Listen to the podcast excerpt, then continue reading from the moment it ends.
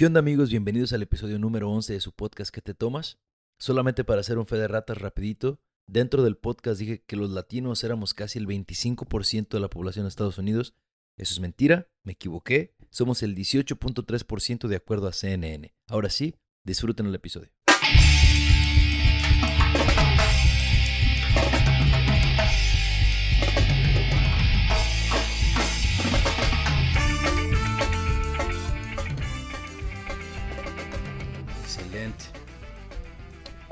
¿Qué onda amigos? Bienvenidos a este nuevo episodio de su podcast ¿Qué te tomas? Yo soy Beto Rizo, su podcast host. Y... A ver, espérame. Primero, ¿qué pedo con esa intro? No, no, no, no, no. Estoy que no quepo de verdad de la felicidad. Es muy cabrón encontrar una canción que, que, que te llegue. O sea, que digas, ¿sabes qué? Eso es lo que quiero. Y el mensaje que quieres dar, o sea, todo, la energía. El, obviamente el grupo, la canción se llama La Noche Oscura. Y de hecho, pues es, es, no sé por qué, pero el grupo también se llama La Noche Oscura.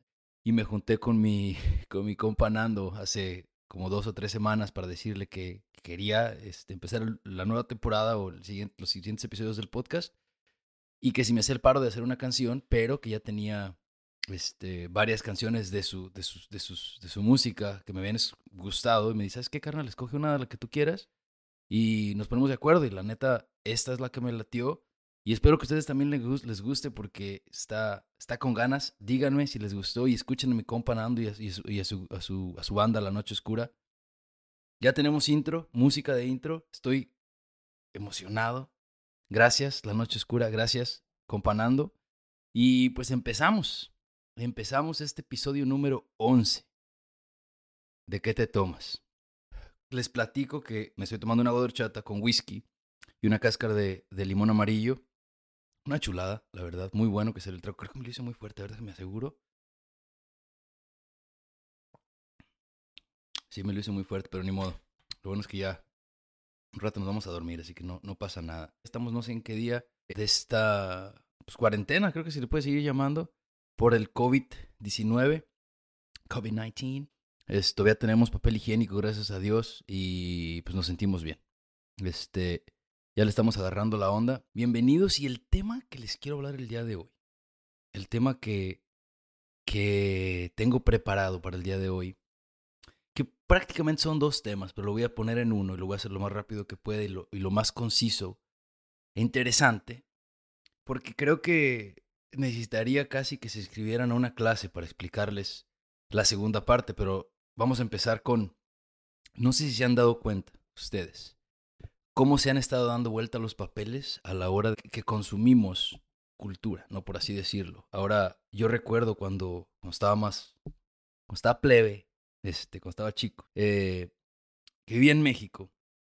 Me acuerdo que venían las personas o, los, los, emigrados, ¿no? Como se les dice, o los norteños, a, a México y llegabas y, los veías llegar con, obviamente, llegaban y, pues traían la moda de Estados Unidos, ¿no? Moda más, pues no sé, traían otra onda quizá otro tipo de música que escuchaban, quizá hip hop, quizá, no sé, Eminem, me acuerdo mucho de Eminem. Este tipo de cultura, entonces tú lo veías y decías, qué chingón. Yo quiero vestirme así, yo quiero escuchar ese tipo de música. O no sé, eh, y empiezas a crecer y te empiezas a dar cuenta de que Estados Unidos es la máquina de productora de lo que es cool, ¿no? del pop culture, de lo que vende, es Hollywood, es, es, es, no sé, es la moda, es, es, es obviamente el contenido. arte, pues también, ¿no? Música principalmente, música. Y alrededor del mundo, muchos jóvenes y muchas personas están siempre viendo qué está produciendo Estados Unidos para escucharlo.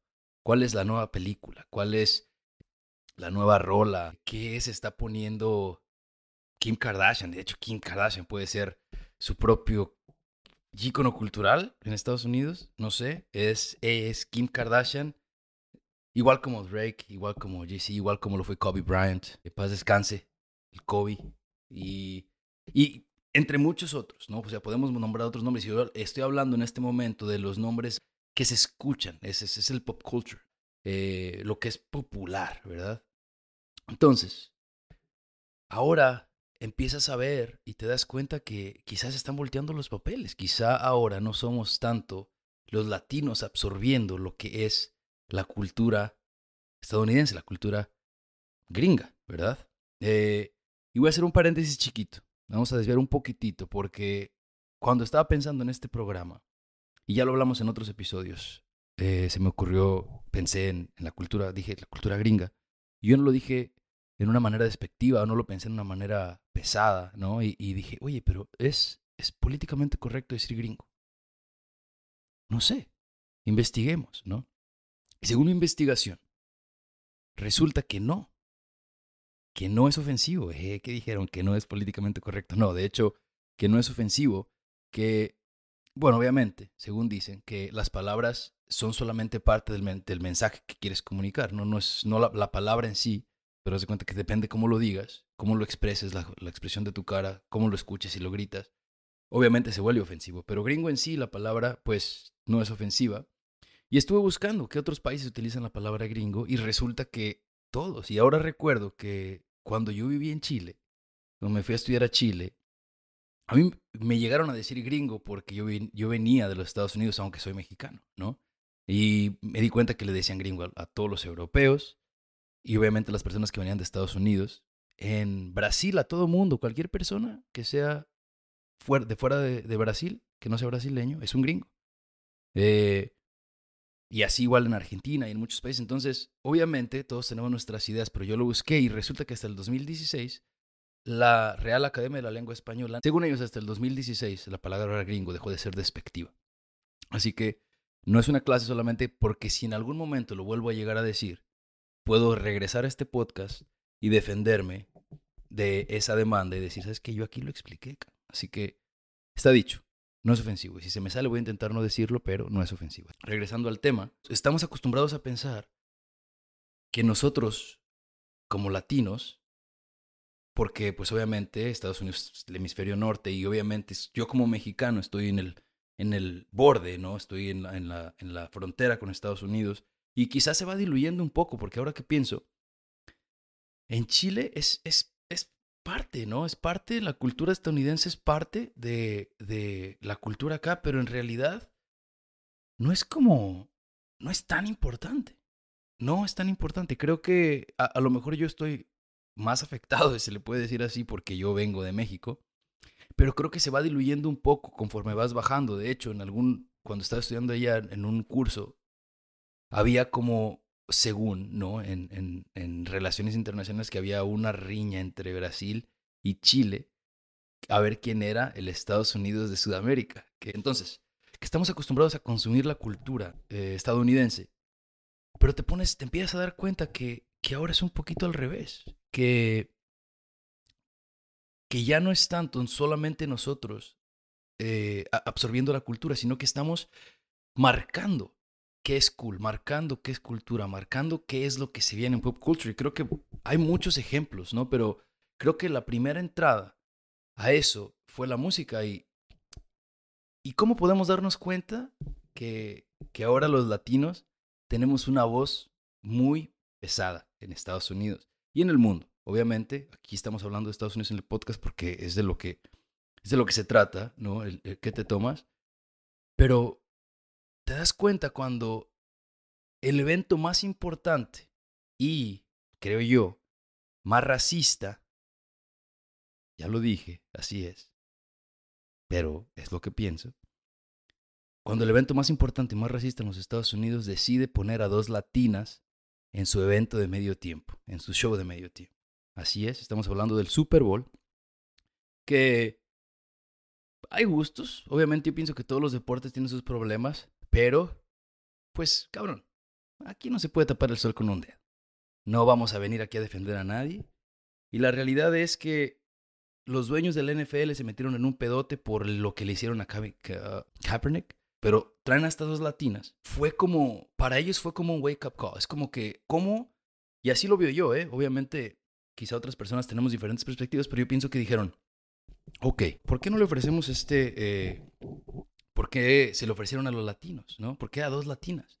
Que, o sea, no vamos a, andar con rodeos. Sabemos que, que Jennifer López, J-Lo y Shakira son unas eminencias. Más Shakira, creo yo, les dan el evento del Super Bowl y, es que te das cuenta que hasta ese punto está el poder de la latinidad, eh, de los latinos acá. O sea, somos una, una potencia, se empiezan a dar cuenta estas personas que obviamente pues el Super Bowl y la NFL son un negocio. O sea, esa es la verdad. Y te das cuenta que, que ponen estas dos morras y empiezan a ver los números de qué se está consumiendo en, obviamente en, música en este caso, porque pues es el halftime show y tiene que ser de música. Dicen, ¿qué se está consumiendo? No creo que nada más dijeron así al azar o dijeron, ah, hay que mantener a la raza contenta, ¿no? Obviamente ya sabían que tenían su pedo por, por lo que le hicieron a Kaepernick con los afroamericanos. Y, y dicen, ¿cómo le hacemos para mantener a nuestra gente contenta? O sea, a la gente que ve el Super Bowl. Pero al mismo tiempo traemos otra comunidad. Porque yo te voy a decir la verdad, yo no soy tanto de ver el Super Bowl. Pero cuando escuché que iban a poner a J-Lo y a Shakira, dije, lo primero que pensé, qué inteligentes estos negociantes para poner estas dos latinas. J-Lo en Estados Unidos porque ella representa a los latinos en Estados Unidos. Y Shakira, pues es reconocida a nivel mundial. Se cantó la canción del, del, del mundial, que ese sí, ese sí es el deporte o el, evento de deporte, más importante del mundo. Es el que la final la ve todo el mundo, ¿no? Entonces pones estas dos personas y yo dije, qué inteligentes son estos güeyes. Por ahí escuché que le dicen a Pink, ¿quieres el Super Bowl? Y ella dijo no, y explícitamente dijo, no puedo porque yo apoyaba a Kaepernick.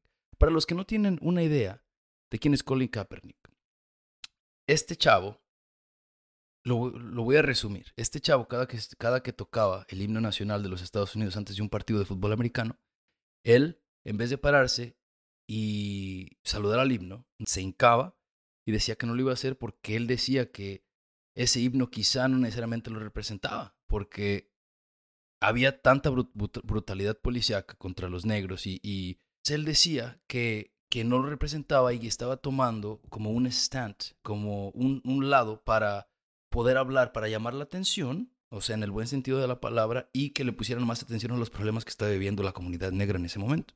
Y que, según yo sigue viviendo, ah, por lo que sé. Y pues resulta que lo corren para acabarla. Lo corren de la, de la liga, de la NFL, ya no han encontrado equipo. Todo por querer decir un mensaje que era importante que todos teníamos que escuchar, ¿no? Entonces, eh, Pink dice, no, porque yo apoyaba a Kaepernick con lo que hizo, le dan esto a, a, y a Shakira. Y yo dije, si estas morras no se hincan a medio concierto y dicen, viva Kaepernick, cabrón, las dejo de escuchar. Cada quien puede seguirlas escuchando, ¿no? Está bien. Pero, güey, resulta que se avientan un show lleno de, de, culturas, o sea, como, como una montaña rusa. Te, bañas de cultura, güey. O sea, en el momento que, que Hielo abre su, su, su capa o no sé qué fuera un chal y sale la bandera de Puerto Rico y por atrás la de Estados Unidos, pero primero la de Puerto Rico, papá. Sale Shakira y, o sea, es, es, e, era, era un, un gusto, un gusto ver porque en ese momento todas las personas que están viendo el Super Bowl, especialmente en Estados Unidos, se bañaron un poquito de lo que es la cultura. Por ahí vi también el mensaje. Quizá esto es más como, como un rumor, pero sale cantando la hija de, de J-Lo y, salen niños en jaulas. Y según un mensaje para el gobierno de los Estados Unidos para que saque a los niños de las jaulas. ¿Qué perro? ¿A poco no? O sea, piénsenlo un momento. Llegan estas morras y obviamente traen, creo, si recuerdo bien, era J Balvin y Bad Bunny. Ah, creo que se pronuncia así, no sé, Bad Bunny. El conejo malo, este, que también son muy chingones, la verdad. Entonces, te das cuenta de la importancia que tenemos los latinos ahora en los Estados Unidos cuando ponen a estas dos morras eh, para que canten el Super Bowl. Y ahí ya y tú como latino las ves y dices, ellas nos representan a nosotros en este, en este stage. No, la estamos rompiendo. O sea, los niños pueden ver, los niños chiquitos, que quizá, quizá niños colombianos que están en Estados Unidos, ¿no? Ven a Shakira ahí arriba y dicen, ella se parece a mí, J-Lo se parece a mí, ¿no? Entonces, el poder que tiene, pero ahora regresémonos un poco a, a los números. ¿Por qué será que deciden poner a Shakira y a Yelo? Porque, como les digo, no creo que se levantaron un día sudando y dijeron, Shakira y Yelo. No, no, no creo que fue así. Yo no soy un experto en, manejar datos. Pues, tomé ahí por ahí clases de estadísticas y no se necesita ser un experto para darte cuenta cuáles son las canciones que están escuchando. ¿Qué fue lo más escuchado del año pasado y de los años anteriores? Existe eh, los, 40 principales, Billboard, eh, puedes ver, yo lo que prefiero ver es Spotify. Vas y ves y visitas la página de cualquier artista y dice cuántas personas los escuchan. Puedes ir a YouTube, ver cuántos videos, cuántas vistas tienen las canciones. Entonces yo dije, ellos no decidieron ponerlas nomás así, empecé a ver los números. Y te das cuenta que obviamente es el reggaetón el que abre las puertas, ¿no? Ves los números de las canciones de, de descendencia, por así decirlo, eh, latina, los artistas que las cantan, por ejemplo, Bad Bunny, nosotros ya sabemos que es uno de los artistas más cabrones ahorita, ¿no? Que todo el mundo quiere hacer un dueto con Bad Bunny. Hasta yo quisiera hacer un dueto con Bad Bunny, la verdad. Pero Drake y Bad Bunny hicieron una canción que se llama Mía en el 2019, que tiene un billón de reproducciones. Según lo que estuve viendo, la canción con más reproducciones de Drake solo tiene 1.6 billones y de ahí para abajo. Drake ahorita tiene la canción más escuchada de Spotify hoy, as of this morning, hoy en la mañana, chequé. Drake tiene la canción más escuchada con Bad Bunny. No lo hizo porque, ay, deja escucho, déjame junto con, con Drake. Obviamente aquí fue Bad Bunny el que invitó a Drake, pero él sabía la, exposición, exposure, o sea, a quién, quién lo iba a ver en, todos los mercados, ¿no? La canción más escuchada en Spotify del 2019, señores y señores, ¿cuál, ¿cuál creen que fue? Si a mí me dijeran que atinara, ay, que no sabría, la verdad, ahora que lo pienso, pero les voy a decir. ¿Cuál pensaron? No es cierto, no, no es esa. De hecho, es la de Señorita, de Camila Cabello, con Shawn Mendes. La canción más escuchada. Quizá la canción es completamente en inglés. Dices Señorita en algún momento, me imagino. Sí la he escuchado, pero no recuerdo muy bien. La canción más escuchada ¡pum! Latina y con nombre en español. Bad Bunny Drake, un billón de reproducciones. En el 2017 sale Despacito. La rompe en todo el mundo, la rompe completamente. Entonces, YouTube tuvo más reproducciones, es el video más reproducido de YouTube. Pues ahí vienen que, según las estadísticas del 2019, Justin, Justin Bieber es el artista más escuchado de toda la plataforma de Spotify. No hay nadie que tenga más reproducciones que Justin Bieber. ¿Qué hizo Justin Bieber cuando se, cuando, se entera que, ay, güey, estos güeyes latinos están rompiéndola? Déjame les pego y hago la canción. Entonces, ok, es cierto que la rola nos representan, pero también tenemos que ver la parte de atrás. Las personas, ellos están aquí para hacer un negocio, y se quieren exponer y se dan cuenta que nosotros ahora somos el modo de exposición. O sea, ¿cómo nosotros vamos a ayudarlos a ellos? Muy perro que nos el reconocimiento. Pero al mismo tiempo, ¿hasta cuándo ese reconocimiento se vuelve uso de, de uno como latino? No sé, es una pregunta que, que, se me vino a la cabeza cuando empecé a pensar en todas estas cosas. Entonces, estos son solo unos ejemplos, ¿no? De cómo la, ser latino es, está de moda. Y no creo que sea una exageración. Ser latino está de moda, lo ves en todas partes. Cómo, cómo se visten las personas que en algún momento luchaban por verse completamente blancas hoy ya no quieren ser blancas, ya ahora quieren ser morenitas, como los latinos quizá. Como te digo, lo ves en todas partes, pero ¿en qué momento? Créeme que, que yo estoy igual de emocionado que ustedes, que, que, esté, que, que, estemos en, en este momento tan importante, en este momento que podemos dictar, porque hoy nosotros ya no somos unos oyentes pasivos, ¿no? Ahora podemos pedir, queremos ¿qué queremos? Podemos decir qué se nos antoja tener. Podemos decirle no a un producto. O sea, podemos decirle no a la música, güey. Podemos decirle no a un presidente. Porque es la verdad, porque e, e, espera uno tanto tiempo este momento, ¿no? Cuando, cuando yo llego aquí a Estados Unidos y veo que todos estamos nada más aquí, como que, ay, sí, este, sí, no, pues a ver si puedo, ay, no, este, yo sufrí mucho, ay, no, no, no, no, no, no, no. Y en este momento, cabrón, estamos en, Así, así como se escucha tronar los dedos, así estamos. Estamos tomando decisiones, marcando tendencia, güey. Ya no somos, eh, ya no somos ese grupito que le, que, le dices, ay, vete para allá. No, no, no, no quiero ir para allá. Ya somos, ahora nosotros estamos despertando y nos estamos convirtiendo en los que dicen, yo me voy a quedar aquí. Aquí me voy a quedar aquí donde estoy, porque aquí estoy a gusto. Y tú tú te vas a ir para allá. acá. Porque ahora yo digo, no se trata esto de una pelea. No, no, no, no. Se trata de un despertar. Nadie tiene que ser más que nadie, tampoco. No, no exageremos. Nadie es más que nadie. Pero todos somos iguales. ¿Verdad? Entonces, dado esto, como estamos acostumbrados a que un grupo sea más que los demás, puede que cuando este otro grupo y este otro grupo quieran ser igual que el grupo que está acostumbrado a ser más, que los demás, este grupo piense, ay, no, es que, ay, ¿cómo? ¿Por qué? No, es que no, no, tenemos que ser más eh, eh, eh, equitativos, porque se ve. Entonces, ¿en qué momento estar de moda, que tu cultura esté de moda y que todo el mundo la esté utilizando, se convierte en apropiación cultural? Para los que son nuevos a este término, que yo hace poco lo era, la apropiación cultural puede ser entendida como la utilización de elementos culturales típicos de un colectivo étnico por parte de otro, despojándolo de todo su significado y banalizando su uso. ¿Ok? Es como cuando una cultura toma otra cultura y lo empieza a usar como que si es algo normal y ya pierde su valor, ¿no? Y aquí tenía otra que me, que me gustó un poquito más, eh, que era, que dice que, que es básicamente cuando una cultura más fuerte se apropia de algo de una cultura más débil y lo vuelve casi como que si fuera de ellos y después lo, lo, lo tira, pero ya eso de lo que se apropiaron ya no tiene el valor que tenía antes, ni para la cultura anterior, ni para la cultura nueva, ni para nadie. ¿Cuándo se convierte que tu cultura esté de moda en, en, apropiación cultural? Te pones a ver que Coco, por ejemplo, Coco, la película de Coco, ¿por qué no salió en el 2009? ¿No? ¿O por qué no salió en el 2005? Porque el Día de Muertos no es como que es de ahorita. El Día de Muertos es una eh, una tradición milenaria de nuestra gente en México.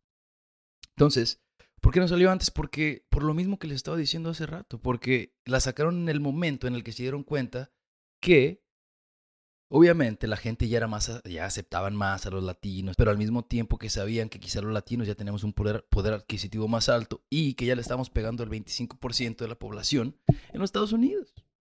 Ándale. Creo, creo. Eso ahí, voy, a, tener que hacer un fact check. Entonces ves que sale la película de Coco. Yo me acuerdo cuando era bartender que, que la Catrina se puso de moda, güey. O sea, ya era, hasta me sacaba un poquito de coraje. Me acuerdo que en el restaurante donde trabajaba empezaban a pintar a la gente de Catrina y teníamos nosotros dos Catrinas y después llegaban un chingo de Catrinas de la calle que la mayoría ni, ni español te hablaban, papá. Entonces es ahí, o sea, ¿en qué momento te puedes enojar? ¿En qué momento se convierte esto de que tu cultura se a utilizar más personas? ¿En qué momento se va de esto ser un, un halago a ser un, ya, bájale dos rayitas, ¿no? Y hay más ejemplos, o sea, Coco es uno, ¿no? Y yo pienso que Coco va más, más alineado a esto que les decía, que ya los latinos tenemos más, más poder, güey, aquí en los Estados Unidos. Entonces ya sacan esta muy porque Disney tampoco no creas que son tan no son, no son una, una blanca palomita, papá, ¿no? También están aquí para hacer negocio. Pero también, aunque te das cuenta que, que, las culturas son muy chingonas, hay personas que están al borde ya de la de, de, las de ser sinvergüenzas. O sea, son, por ejemplo, Isabel Marant, que yo estoy seguro que más de uno lo escuchó de esta chica, de esta mujer, que se robó los diseños de los vestidos de algunos indígenas en México y los quería hacer pasar como que eran de ella. Nunca dijo que, que de dónde se inspiró o de dónde sacó el diseño, ni no, no, no. Pero es que esto no se puede. No podemos nosotros robarnos la cultura de otras personas y decir que es de nosotros. No, no, no, no, no. A la hora de, de cuando utilizamos las, porque todos utilizamos culturas de otras personas, ¿no? Entonces es, es eso. Y, y estuve buscando en internet varios ejemplos de apropiación cultural de diferentes artistas. Por cierto, que me encontré, el, primero que vi era Marlon Brando vestido de Emiliano Zapata. Y yo vi esa película, ¿eh? Me, hicieron verla en una de mis clases en la universidad. O la película de Emiliano Zapata por Marlon Brando, no sé qué año le hicieron. Desde aquel entonces yo dije, ¿y cómo ponen a un estadounidense? ¿Cómo lo visten? De uno de los íconos más grandes, más significativos de la cultura mexicana no es como que mi, mi Emiliano Zapata era blanquito, ¿no? O sea, no, no, no, no, no, es que a veces, obviamente estos eran otros tiempos cuando hicieron esta película, pero de todos modos, güey, o sea, creo que como les digo, la, cosa es vender. O sea, como también Sara, en algún momento ahí se robó diseños. Estoy tomando esta información, por cierto, de wearmetoo.com. Sara, la gran marca que nosotros conocemos, que hasta yo compré ropa de ahí, en algún momento se robó diseños de las culturas indígenas de México. Isabel Marant se, robó también sus diseños, o sea, casi idénticos, descaradamente. Entonces, regresando a todo esto, a lo de ser latino está de moda, creo que me, me salté un pedacito hace rato que lo puse ya al final de, que ya estaba a punto de poner play. Creo que de todo esto, obviamente todo esto empieza en las redes sociales, Cuando empiezas a ver, se empieza a hacer todo mucho más visible. O sea, se empieza a hacer como una cultura más global, pero hay cosas que, que, que tenemos que respetar, que por lo menos decir, ay, mira, ¿sabes qué? Cuando fui yo a, a tal pueblo, vi a estas personas que traían este puesto y pues saqué un diseño que ustedes me pueden comprar, el cual del dinero que yo recabo de no va a ir nada a esa comunidad, nada, ni un peso, no, no, no, no, pero les estoy dando crédito. Creo que el que abrió las puertas a todo el movimiento para que hubiera más latinos en el mercado estadounidense de música, no le podemos minimizar el, rol que tuvo a, a Mr. Worldwide. Dale. Un, dos, tres. ¿De quién estoy hablando? De Pitbull. Ese güey es el, es el maestro de los duetos. No hay otro que tenga más canciones con otra persona que yo conozca. Y, y, se empieza a dar un poquito a conocer la cultura. Muchas gracias, Pitbull. Yo sé que nos escuchas.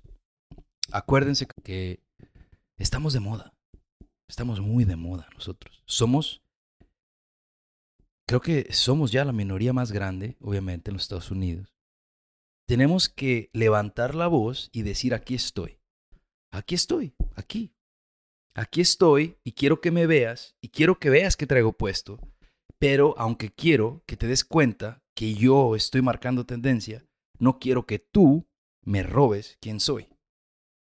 Eso es lo que tenemos que decir, como latinos. Y por tanto, porque este tema era tan importante y tenemos que decirlo, y creo que da para unos 10 episodios más, creo que el podcast podría tratarse solamente de este tema. Pero yo tengo unos temas que me interesan, así que no puedo concentrarme en esto. Quizá le demos otra ojeada. O invitemos a un experto. Oh, eso sería buenísimo, invitar a un experto en la producción cultural. Porque estamos de moda, papá. Y tenemos que aprovechar este movimiento para sacarle provecho. Así como han sacado provecho de nosotros, sacarle provecho a nosotros. En el buen sentido de la palabra, que nos den lo que es de nosotros. Así que con ese pensamiento cerramos este podcast, episodio número 11 ¿Qué te tomas? Díganme qué pensaron de este episodio compártanlo con sus familiares. De estos temas vamos a estar hablando ahora. Cosas que nos gustan, que nos representan y por qué hacemos diferencia. Síganos en Instagram. Pero lo que más me gustaría que hicieran, porfa, a los que nos escuchan en iTunes, denle un, rating. Pónganle cinco estrellitas, si pueden. Y déjenos, ahí, y déjenos ahí un review. Y en Spotify también síganos. Salud por ustedes. Y nos escuchamos el siguiente episodio. Raza, muchas gracias por escuchar el episodio esta semana. Ahí te encargo que nos dejes un review en Apple Podcasts y en Spotify. Ya sabes, síguenos en tu plataforma de podcast favorita o en YouTube para que te avisen cuando salga el siguiente episodio. Nos puedes contactar en arroba betorrizo-bajo o en arroba que te tomas-bajo en Instagram y en Twitter. También nos puedes seguir en YouTube como arroba betorrizo o como que te tomas podcast. Music this week was by La Noche Oscura, LESFM and from the Silverman Sound. This episode was produced and edited by me, Beto Rizzo. Photo and lighting was provided by Jean Reynoso, who you can follow on Instagram as at underscore photo. Yo soy Beto Rizzo, and you're listening to Que Te Tomas. Bye.